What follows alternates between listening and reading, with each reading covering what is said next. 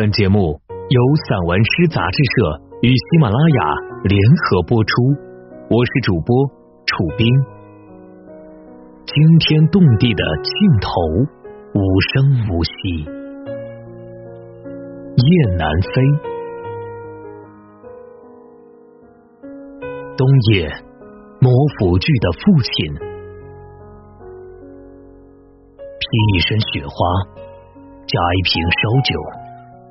那个打一袋松子的人来了，连绵起伏的兴安岭，在冬天落满了父亲连绵起伏的心事。白天的世界常常寂静无声，伐木的前夜与此不同。磨石仰卧，湿漉漉的声音不止一种。斧头和铁锯间。醒来的风里，妙趣横生，和父亲心底的秘密共产共鸣。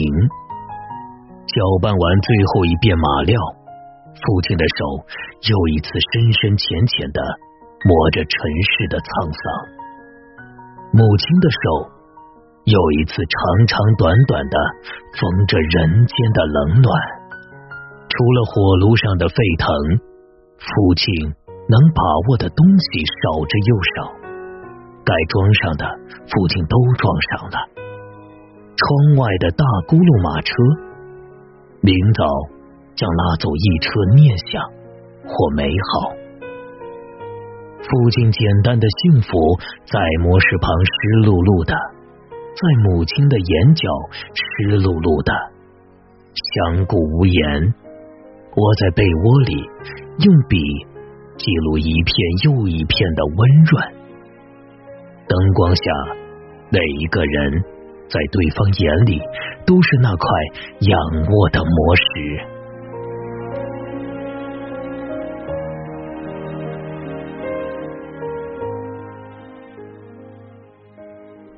山中伐木头的伯父，阳光把艰辛和疲惫照透。兴安岭的风，抖落嘶哑的鸟声和惨败的枝叶，抖落了一切纠缠。光明满山遍野，坦荡的号子此起彼伏，一声比一声嘹亮。吐口唾沫，抡起斧头，伯父敲了一下树木。太阳铸进黑暗的深远。星光道破光明的辽阔，兴安岭深处雪地上皲裂的皮肤，晃得我虚构的故事一页页荒芜。伯父的眼睁开着，父亲的锯齿不屑于倒伏的陵墓，要么根扎的不深，要么被掏空了本心。兴安岭的冬天不只有雪花。开在锋刃上的木花，吹来也如屑，但温度有别。高高的兴安岭，高高在上，人和物都在彼此校正和认证。伯父和父亲在伐木头的同时，也伐倒了自己。到了习惯喝酸菜汤的年龄，我才读懂他们。他们喝小烧的时候，他们唱酸曲的时候，他们互相掏心窝子的时候，阳光照着他们的苍老和踉跄的背影，我常常疼痛失声。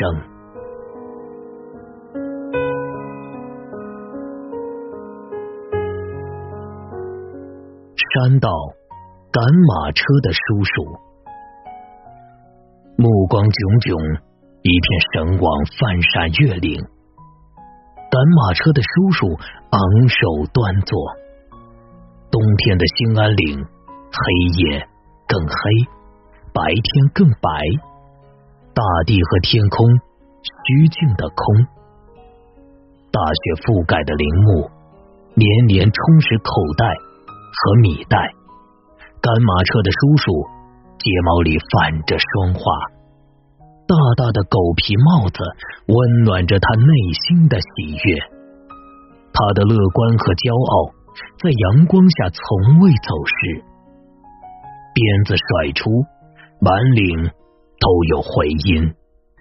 冷冷的山路，铿锵的马蹄，一路白烟。女人胸前的霜花落下来，树上的雪花落下来。半空的鸟鸣落下来，热爱生活，赶马车的叔叔笑声爽朗，从容、笔直、坚定。他握着鞭子，豪迈的一甩一甩。很多年后回望兴安岭，他的笑容让我记忆犹新。